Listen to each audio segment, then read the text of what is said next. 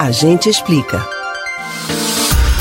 O censo demográfico é a principal ferramenta estatística para que se conheça a realidade de vida dos brasileiros. Desde o dia 1 deste mês, agentes do IBGE estão visitando lares em todo o país para coletar dados da população. Mas será que responder o questionário é obrigatório? A gente explica.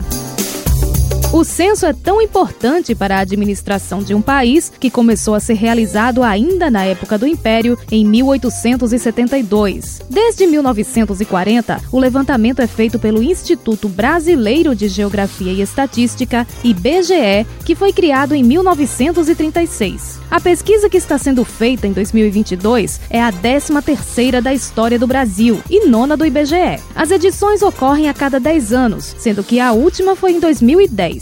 Em 2020, a coleta de dados foi adiada por causa da pandemia e em 2021 por falta de recursos. Neste ano vão ser visitados cerca de 75 milhões de domicílios, onde vivem 215 milhões de indivíduos espalhados pelos 5.570 municípios brasileiros. Em cada residência, pelo menos um morador é entrevistado e ele pode responder pelos demais. Informar os dados solicitados, além de ser fundamental para orientar políticas públicas, é um dever do cidadão. A Lei nº 5.534 de 1968 determina que toda pessoa natural ou jurídica, de direito público ou privado, que esteja sob a jurisdição da lei brasileira, é obrigada a prestar as informações solicitadas pela Fundação Fundação IBGE para a execução do Plano Nacional de Estatística. A norma ainda prevê que quem se recusar a prestar as informações no prazo fixado ou responder falsamente ficará sujeito a multa de até 10 vezes o maior salário mínimo vigente no país quando primário e de até o dobro desse limite quando reincidente. E mesmo pagando a multa, o infrator não ficaria liberado da obrigação de prestar as informações dentro do prazo fixado no auto de infração que for fosse lavrado. A legislação deixa a cargo do IBGE decidir se leva ou não a penalidade adiante. No entanto, não é hábito do órgão optar pela punição. O Instituto prefere investir em conscientizar a população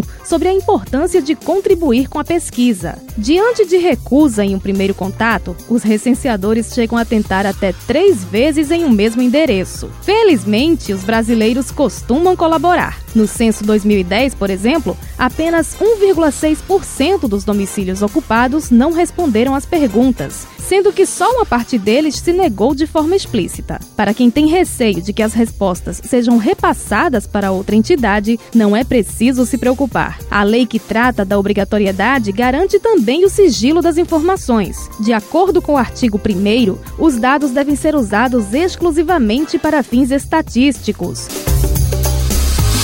Você pode ouvir novamente o conteúdo deste ou outros A Gente Explica no site da Rádio Jornal ou nos principais aplicativos de podcast: Spotify, Deezer, Google e Apple Podcasts. Betânia Ribeiro para o Rádio Livre.